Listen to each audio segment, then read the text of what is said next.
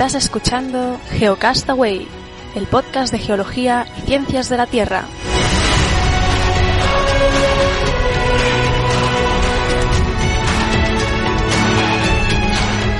Saludos, genófragos del mundo. Bienvenidos a Geocastaway, el podcast de geología y ciencias de la Tierra, en su edición semanal. Hoy es día 17 de marzo del 2016 y conmigo Vicente, como siempre, ¿qué tal? ¿Cómo estás? Muy bien, pues aquí una semanita más. La semana de fallas, pero aquí estamos en Sevilla grabando el, podcast, así que nada, vamos. fallas. Eh, Semana de fallas, sí, señor. Y tenías una noticia sobre la falla de San Andrés, además, creo. Ah, pero no estaba buscado. Pero sí, sí, sí. Bueno, empiezo yo, ¿no? Esta semana. Sí, empieza tú. Sí, yo no tengo, esta semana no tengo yo un gran cosa, así que, pero bueno, empieza tú. La semana pasada ya comenté, creo que fue la semana pasada, la noticia de una, de una aplicación sobre sismos y hoy os voy a comentar otra sobre una noticia que me ha parecido interesante, que es una aplicación que se llama Fly Over Country.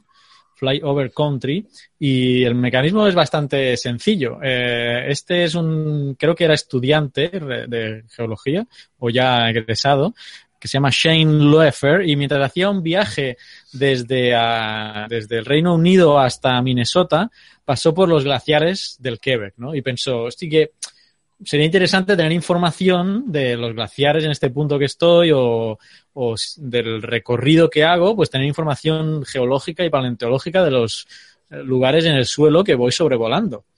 Y, y- y ha hecho una aplicación, juntamente con otro tipo, que hace eso, precisamente. Yo la, la he descargado para, para ver cómo iba el rollo un poco. Y mm, está, es interesante, aunque le encuentro alguna pega que luego voy a comentar. Lo que tú tienes que hacer es descargarte la aplicación y ¿Cómo- señalar. ¿Cómo se llama? ¿Cómo se llama? ¿Cómo se llama? Fly, Fly Over Country. Mm, Fly Over Country. Yo la he bajado ¿Cómo? para iOS, no sé si está para, para Android. Quizá te da tiempo ahí mirar si ya está para, para Sí, sí, lo, lo voy a mirar porque como me voy de, en Semana Santa me voy, pues voy a ver si la encuentro. Vale, pues el rollo es que lo que haces tú, antes de hacer el viaje, claro, eh, tú vas a la aplicación y señalas desde dónde sales y hasta dónde llegas. Y la aplicación tira una ruta, eh, en teoría, en teoría línea recta, pero no sé si, es, si coge algún patrón de aerolínea, que no creo. Y de esa línea que te hace entre la salida y la llegada, te hace como un buffer. Un buffer es como una zona de aproximación que creo que eran Influencia, 200 sí, kilómetros, una zona de influencia, que son de 200 kilómetros. Y eso es el rollo, que es bastante, ¿no? Y ahí sobre esa franja empiezan a aparecer toda la información de diferentes bases de datos, que es lo que hace, conectar con todas las bases de datos de geología y paleontología, te superpone el mapa geológico y ah, además eh, eso te aparece como puntos y además también conecta con la Wikipedia y te empieza a, a sacar información de todos los sitios de interés de los cuales puedas sacar información de la Wikipedia. Ah, como supongo que enlaza con Google Earth, porque los que tengáis Google Earth ah, veis que hay muchos puntos de, que, que enlazan con Wikipedia y están geolocalizados. O sea que, eh, pues nada, yo, yo lo he hecho. A ver, os- mira, os voy a poner la, los que estéis en YouTube. Esta es la aplicación en iOS. Yo, yo me, me la acabo de bajar y lo estoy haciendo porque estoy O sea que haciendo el está, está en, en Android también, ¿no? Pues eh, bueno, en iOS yo he hecho como si yo hiciera un viaje de El Salvador a, a Los Ángeles, ahora que mi sobrina se ha ido para allá. Y los que estéis en YouTube, pues podréis ver como me aparece en la pantalla, en el fondo, eh, el mapa geológico y luego puntos de interés encima que yo podría clicar y ver qué, qué son, ¿no? Por ejemplo, la falla de San Andrés, pues está por allí y me debería, me debería parecer. Problema que le veo, eh, pues en la zona del buffer, o sea, desde el cielo, mirar al suelo y identificar o ver o local, ubicarte tú qué cosa del suelo corresponde a lo del mapa del teléfono, puede a veces, creo yo, puede ser algo difícil, ¿no? Bueno, pero Porque- es lo que estábamos hablando también un poquito antes, ¿no? Eh, funciona, se puede guardar offline, ¿no? Para que cuando estés en el... Sí. Aunque, aunque ya hay compañías, han empezado a haber compañías que tienen un nuevo sistema que te puedes, que puedes tener wifi en el avión, pero vale, vale un dinero. Es decir, que ahora actualmente creo que solamente le interesa para gente de negocios y tal, ¿no? Tienes que pagar en los trayectos largos, salía cara la, la, es lógico, ¿no? La, la hora de internet. Ahora ya está eso, ¿no? Pero bueno, y luego también. Puedes entiendo... offline, aquí hay una opción que pone save offline, save for offline, entonces tú te lo guardas y ya está. Necesitas, necesitas la wifi de, del, del avión pagando, ¿no? Y aquí pues se desplazan y te aparecen esos puntos de la Wikipedia que tú eh, son artículos de la Wikipedia de los puntos de, de interés. De interés. Uh, nada, bueno, parece interesante. Ahora, ¿qué dices tú que vas a París? Pues pruébala. Pero estoy mirando, no veo yo la, la geología bueno, a mí sí me la ha superpuesto en el mapa. Aparece hace un, recorta el mapa geológico. Supongo que es del, del mapa abierto geológico mundial.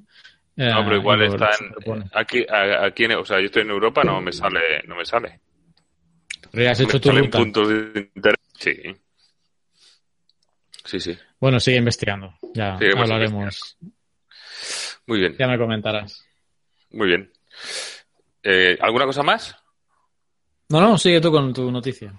Ah, vale, vale. Eh, yo no tengo muchas hoy, ¿eh? pero bien, vamos a empezar.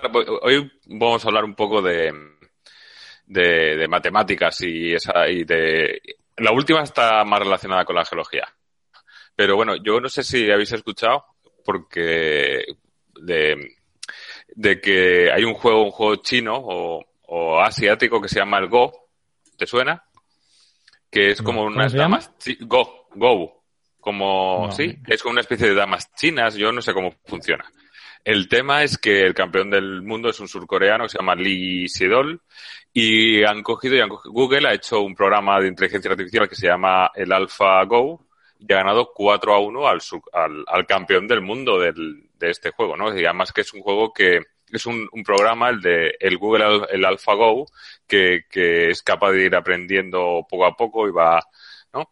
Así que, que digamos que es como eh, ya, ya pasó con, con el ajedrez, con Kasparov, me parece, hace unos cuantos años, ¿no? Con, el Deep Blue. Con el Deep Blue. Pero estaban diciendo que el AlphaGo eh, tiene muchas más combinaciones que el, que el ajedrez, era mucho más complicado. Eh, eh, se supone que tenía que haber más la intuición, más cosas así, y sin embargo, pues el, el, el, el, programa este de inteligencia artificial ha conseguido ganar. Además dice que, que está, digamos, hasta jugando, digamos, con, con cierta belleza o cierta, no sé, una cosa así. Tampoco he estado mucho pendiente. Y también me hacía gracia esta noticia. bueno, la inteligencia artificial y la robótica están avanzando bastante, porque yo compartí en Twitter en mi cuenta el tema robótica, un robot que espeluznaba. ¿eh? Era capaz de, eh, de caminar sobre la nieve estabilizándose y lo iban puteando, le, estaban, le hacían bullying robótico y quería coger una caja y se la apartaban y detectaba que la movían, seguía, la buscaba, se la tiraban al suelo, lo empujaban, le pegaban una patada por la espalda para desestabilizarlo y el tío se tambaleaba y no caía. O sea, bueno, increíble. Yo aluciné. Que, también lo quería relacionar con la siguiente noticia y con, bueno y con el hecho de que de un poco de, del test de Turing y de Alan Turing y, y, también con que creo que Stephen Hawking y otros científicos digamos que han alertado un poco de los riesgos de la inteligencia artificial así sin control.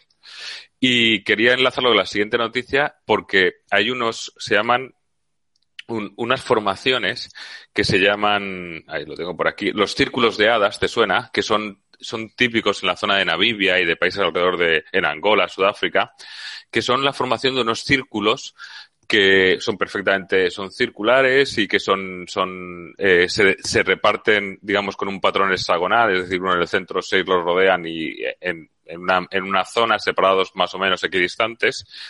Y había diferentes teorías sobre si podía ser eh, por el tipo de una, de, de una, de un, la acción tóxica de una planta, o si podían ser por la acción de las termitas. El tema es que también han encontrado en Australia, en unas condiciones totalmente diferentes, eh, donde no se dan esas termitas, aunque son terrenos áridos, pero la geología en, en Namibia son más, son arenas y en Namibia son más arcillas. Entonces, eh, bueno, han dado una explicación que se parece, que tiene que ver más con una, con, con una teoría de Alan Turing que hablaba un poco de que, de, quiero decir lo, que decía Alan Turing. ¿Tienes alguna imagen? Porque ahora no, no me suena a mí esa estructura. No, sí tengo una imagen, eh, voy, a, voy a compartirla. Pero si la, si la comparto, no voy a poder leerla, que no la tengo muy prueba, pero la voy a compartir. Es, eh, solo un momento. Sí, aquí está. Estos círculos, no sé si se ven para los que nos estáis viendo, ¿ves? Estos círculos. Esto es, este es el, estos son los de Namibia y creo que aquí abajo había otro aquí, ¿vale? Estos son los de Australia, que se ven una mayor proliferación, ¿de acuerdo? Aquí. Eh, son unas calvas, ¿no? Es una zona de vegetación más o menos así baja y hay unas calvas circulares donde no crece nada y son eso con un patrón más o menos hexagonal, ¿no? Lo vemos aquí son bastante circulares, bastante repetitivas. Eh,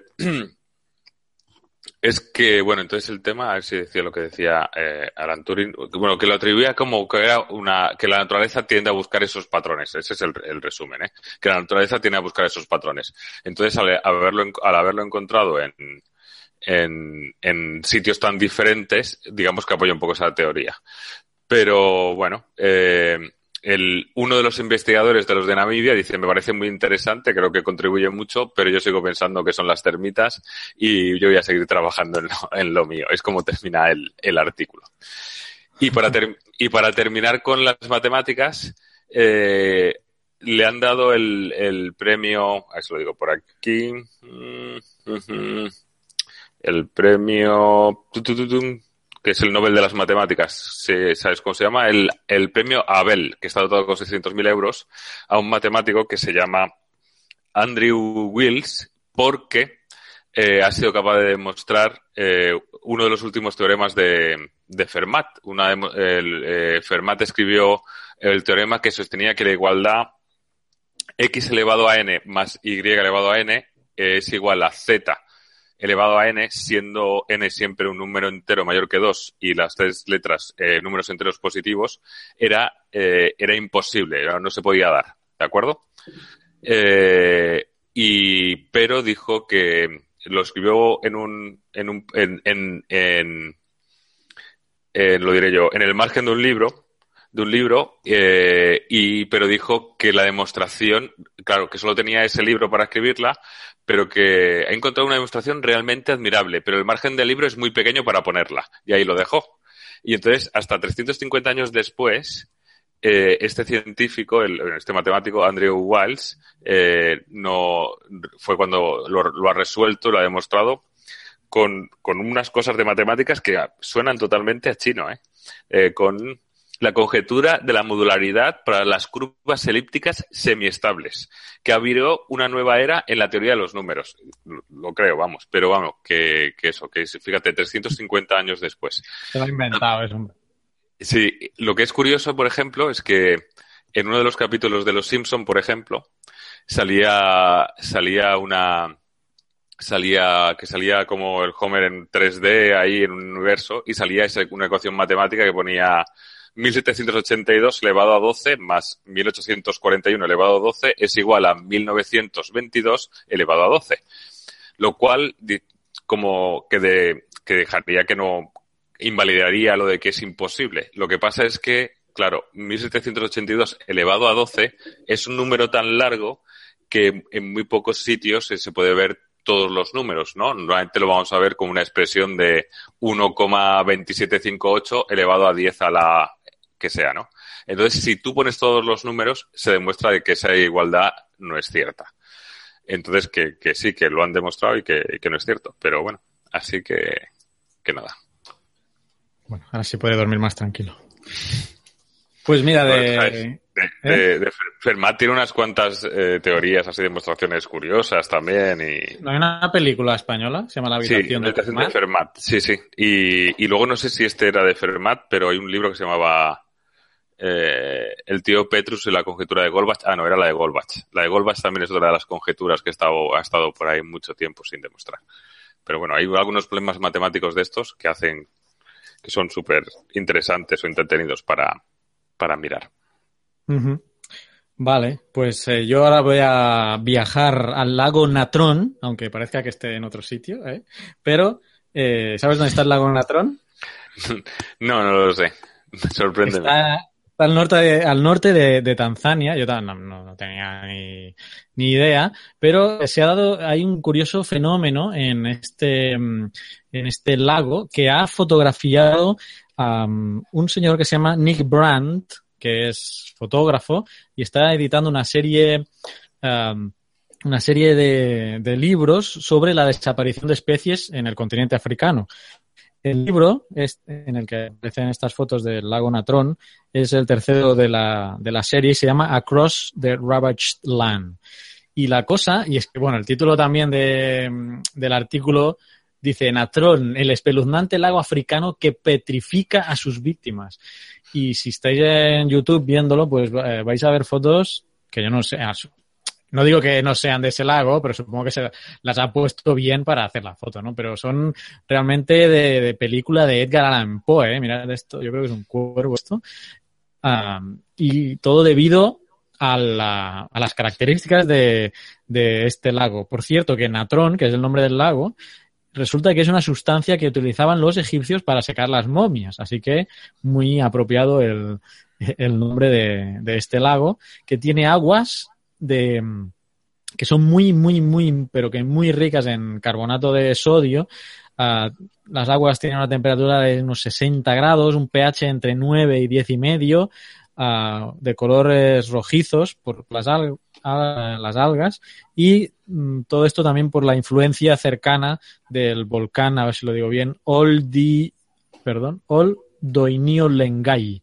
Entonces, todo esto hace que, uh, las, bueno, prácticamente no, no pueda haber vida en, en este lago más que, que, algunas algas, algunos pelícanos que llegan a beber, pero la verdad es que uh, hay bastantes, sobre todo aves, como veis, que, que, que mueren aquí.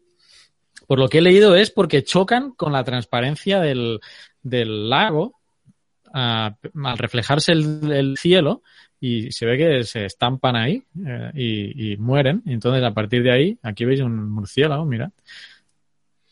Pero, ¿y pero por qué se quedan con ese momificados? Sí, sí. ¿Por algún motivo? Entonces, Sí, sí, por estas características del lago que te he dicho, tienes, porque es muy rico en carbonato uh, de sodio, entonces, eh, se, y por las otras características de pH y las aguas, pues, pero si pues los, los si, secan. Ah, los secan, pero si, si se chocan estarían en posiciones que están, para, lo, para los que no nos estéis viendo, están claro, en ramas de los árboles. Por eso te digo que al principio que, que el hombre debe, debe, debe, haberlas colocado bien para la foto, porque esta que estamos viendo ahora está ahí como en un palo, como que ahí se ha quedado frito. Sí, pero ahí no, esa no iba volando, se ve bastante claro, ¿no? No, esta no, pero vaya que no. Por eso te digo que la foto debe tener. O sea, no niego que se murieran ahí, que se momificaran, pero que para la foto, pues el hombre la debió recoger, en este caso, una águila, que parece que es, y uh -huh. la puso bien en un, en un, palo posando ahí, ¿no? Porque si no, tampoco. Uh, no tendría. No, no, pareciera que así se murieran, claro. Pero bueno, no dejan de ser fotos increíbles, como digo, de, de novela de Edgar, de Edgar Allan Poe. ¿eh? Uh, pero bueno, en, cualquier caso, curioso fenómeno eh, el de este lago Natron en, en Tanzania, que está fotografiando Nick Brandt. Y bueno, a ver, estoy pasando algunas imágenes más para que las veáis, pero vaya, hasta aquí esta noticia. Bueno, voy a terminar yo con mi con un par de noticias. A ver, voy a empezar con una de la falla de San Andrés, también de Los Ángeles, porque un estudio eh, eh, ha identificado que en la falla de San Andrés, para los que nos estáis viendo en, en YouTube, está la falla de San Andrés, la, es la principal de aquí, y luego por aquí hay una, un pequeño ramal, ¿no? Eh, hay cerca, hay una, una, digamos, una segunda falla mucho más pequeña que se llama la falla de, de San Jacinto, ¿de acuerdo? Eh, aquí hay alguna imagen que creo que, que, también se ve aquí, la falla de San Andrés. El tema es que han identificado que puede ser que se han dado, o por lo menos que se han dado casos en que un sismo relacionado con la falla de San Jacinto luego eh, ha migrado, digamos, a, movilizar la falla de San Andrés, en algunos casos. y de hecho, que este proceso de, fallas múltiples eh, que, está constatado que sí que se da, y de hecho, una de las cosas que, comentan en el estudio es que además no se necesita que sea un, un, sismo de una magnitud tan grande para causar efectos devastadores, porque el propio hecho de que pase de uno a otro ah, también afecta a una mayor zona y aun siendo de magnitud menor, pueden causar, pueden ser muy demoledores y causar muchos daños. Y que, bueno, como es una zona que está tremendamente habitada, que afecta pues Los Ángeles, San Francisco, toda esa zona, eh, todo eso pues, pues, pues es de, de especial interés, ¿no? Y, bueno. Eh, Los Ángeles está más al sur de lo que se ve ahí, ¿no? No, Los Ángeles está. Mm, me, me, pillas, creo que. No, sé. Es que justo tenía. Tenía otro, tenía otro, eh, otra noticia relacionada con este, pero esto me ha parecido más interesante y la he dejado que estaba la cartografía más o menos de la falla de San Andrés en otro, en otra noticia, pero la, he cerrado hace un, un ratito. Eh, sí, seguramente Los Ángeles esté un poco más al sur. Eh, ¿Y qué más? Tengo también una de la de Canadá. En Canadá que están eh, la Universidad de Columbia de, están están sacando un un sistema también de alerta temprana contra sismos y bueno de hecho hablan de dos eh, habla de uno que han, han, puesto acelerómetros y han, en diferentes sensores en diferentes partes, sobre todo en escuelas, han sido capaces de crear una red y, y entonces a través de Internet son capaces de dar el aviso. De hecho, están hablando de que un último terremoto de 4,7, creo que fue hace unos meses, eh, tuvieron del orden de 15-20 segundos de, de aviso es lo que estamos hablando, ¿no? Hablan un poco del proceso de que las ondas P que llegan antes y es lo que les da. Y por otro lado, otra empresa que trabaja con un dispositivo que se llama Shake Alarm, que te lo puedes instalar en casa o en las oficinas o en las empresas. Lo que pasa que el precio estaba en los 9.500 dólares y ahora están sacando una, digamos, un modelo para las casas en el que pagas, digamos, un, alquiler mensual sería diferente. Y son, eh, obviamente, este es independiente del, del, del, del wifi o del internet. Este lo tienes en casa y te avisa. Y por último, esto sí que lo quería enseñar porque me ha parecido una aplicación que entiendo que no será muy difícil de hacer. Esto sí que lo quería compartir. Y es del, del, ya lo diré. Del, de, del, de Arizona del Norte y es simplemente es una aplicación muy sencilla en que en algo parecido al Google Maps o con las capas del Google Maps, bueno, es un recorrido, es una, un, tour virtual geológico por, por eh, una parte, bueno, por, por, por dice, de, la, de, de Grey Mountain to the Black Mesa. Entonces vas teniendo los diferentes puntos, los diferentes itinerarios, digamos una ruta geológica y está perfectamente pues documentada con las fotos, tienes luego más información, puedes ampliar las fotografías, ver diferentes y está ahí comentado y tenemos pues aquí está la ruta, ¿no? Y decir que es Vaya, como la del avión, pero en este caso haciendo trekking. Haciendo trekking, efectivamente, y ya está. Y, y, y me parece que es una cosa que no es eh, muy, muy, muy complicada y creo que puede dar mucha información y que para, para diferentes rutas de, de geológicas o biológicas, pues pues es fácil, ¿no? Y que esto seguramente te lo puedes descargar en el ordenador y tenerlo accesible, vas consultando, vas viendo los puntos, vas viendo en qué fijarte y me parece, bueno, pues tienes, me parece, en, en algunas del principio creo que había algún corte, alguna sección, con lo cual, bueno, pues eh, te, van hablando. Hay de geología y de biología, es decir, de fósiles y eso. Bueno, pues, eh, no sé, me ha parecido interesante. Y yo así, con esto, eh, terminaría. Muy bien, pues voy con mi última, eh, que es un gráfico, hoy estamos visuales, para los que estéis en, en audio, se trata de, se titula The Chart of Cosmic Exploration es un póster, eh, un banner de todas las misiones eh, espaciales que ha hecho la humanidad ah, y no solo las misiones, sino cualquier aparato que haya aterrizado o, sí, o orbitado a algún planeta, luna, satélite, eh, está aquí representado. Es un mapa o un póster bastante, mm, bueno, bastante grande, como os podréis imaginar. Tiene 39 pulgadas por 27 y si y lo podéis comprar por 38 39, Sí, ¿no? sí. 39. Había entendido 9, vale, 39 vale. pulgadas. Sí, 39 39. pulgadas por 27. Y incluye las misiones desde la Luna 2 en 1959 hasta el Discover en 2015. Am, no me voy a extender más, solo eh, los que estén en ¿Cuál, YouTube, cuál es, ¿Cuál es la que está más, la más lejana? ¿Hasta ahí? La, hasta ¿Por dónde la ponen? La... Pues es la New Horizon, aquí está La Plutón, ¿Sí? Y te acuerdas, ¿no? Que hablamos que de la New Horizons había llegado. Entonces, si vais al dibujo, aquí veis que tiene la, la, la ruta, tiene el número 21 ent- eh, y pasa por Plutón. Entonces, si te vas a la leyenda, buscas el, el 21, aquí está, y ves exactamente que habla de Plutón y ves que es la New Horizons con su dibujito. Y, y habla de lo que se trata. En este caso pone eh, flight. O sea que es, fue un vuelo que pasó. Pero bueno, por ejemplo, eh, tenemos el 67P, el, el, el cometa, el cometa no, la, el, ¿cómo se llama? Bueno, el 67P, el Churi, ¿eh? El Ah, meteorito el- aquel que el- hizo sí. la Philae. Pues aquí sí. lo veis. Eh, ¿Qué era? ¿Un meteorito? No, un meteorito no, el, bueno, no Asteroide. Un asteroide. Vale, es que hay que tener cuidado con la nomenclatura, si no se nos tiran encima. Eh, pues aquí veis, ¿no? El 37, eh, en el 67P, eh, que está la, la Philae y pone que es un lander, o sea que a- a- aterrizó. Y tiene el orbiter, que es la Rosetta. Am, es el número 22. Ahora, uf, tendría que buscar exactamente Claro, la órbita. pero- Pero, Pero, bueno, esto es para colgarlo en la pared y, y ver. eh, Si me voy a la Luna o cuanto más cerca de la Tierra estoy, obviamente, pues eh, la saturación del mapa contempla mucha más, muchas más misiones. ¿eh? Aquí Pero, está por ejemplo, Luna. están, están todas las Apolo, todas las misiones del... del, del Sí, sí, del todo, Char, todo. Mira, aquí sí, me voy sí. a ir abajo. ¿Todas las Apolo están?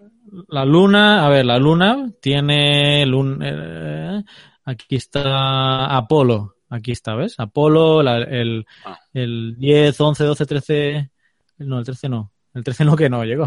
14, 15, 16, 17. ¿eh? Ah, ¿Veis? El 13 no está. Muy bien, muy bien. Eh, la Survivor, eh, ¿qué más? No sé, aquí están todos los nombres de todas las misiones. Y las Soyuz El- y todo eso Aquí también. tiene que estar, claro, claro, tiene que estar las chinas, las rusas, todo. Ahora no, no, no veo la, la Chang'e 3, esta debe ser la china, ¿ves? Aquí está la Chang'e 3, que debe ser china, la Yutu, que también creo que es china, y bueno, está, lo especifica. Cualquier aparato, sea, porque aquí están los vehículos, ¿eh? Los vehículos, los coches, con ruedecitas y volante, que, con los que los astronautas andaron ahí, pues aquí aparecen también eh, satélites. Bueno, aquí sería para pasarse días y días contemplando este póster, que bueno, como digo, eh, va, va a estar el link en, en Delicious, vale 38 dólares. Eh, nosotros no tenemos comisión de nada, o sea, que tranquilos si eh, no es publicidad, es interés y me ha parecido curioso y aquí os lo, os lo muestro. Y nada más, eh, eso yo creo que es todo por hoy, ¿no? Sí. Solo mencionar que el semanal va a volver de aquí hasta, ya hasta el mes que viene, porque ahora, Sí. Ahora viene Semana Santa, que no va a haber programa, y el siguiente va a ser un, un mensual. Así que os esperamos la semana del, por el 7 de, Siete, igual, sí, de sí. abril, más o menos. estaremos de vuelta. Pues nada, Vicente. Pues nada. Hasta, la próxima, que será el mensual seguramente. Venga, adiós. Adiós.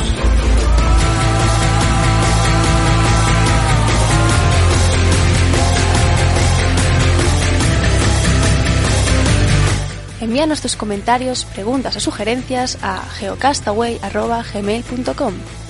Puedes escribirnos en nuestra web geocastaway.com. Búscanos en Facebook y en Twitter. Y escúchanos también a través de iTunes, Evox o Miro.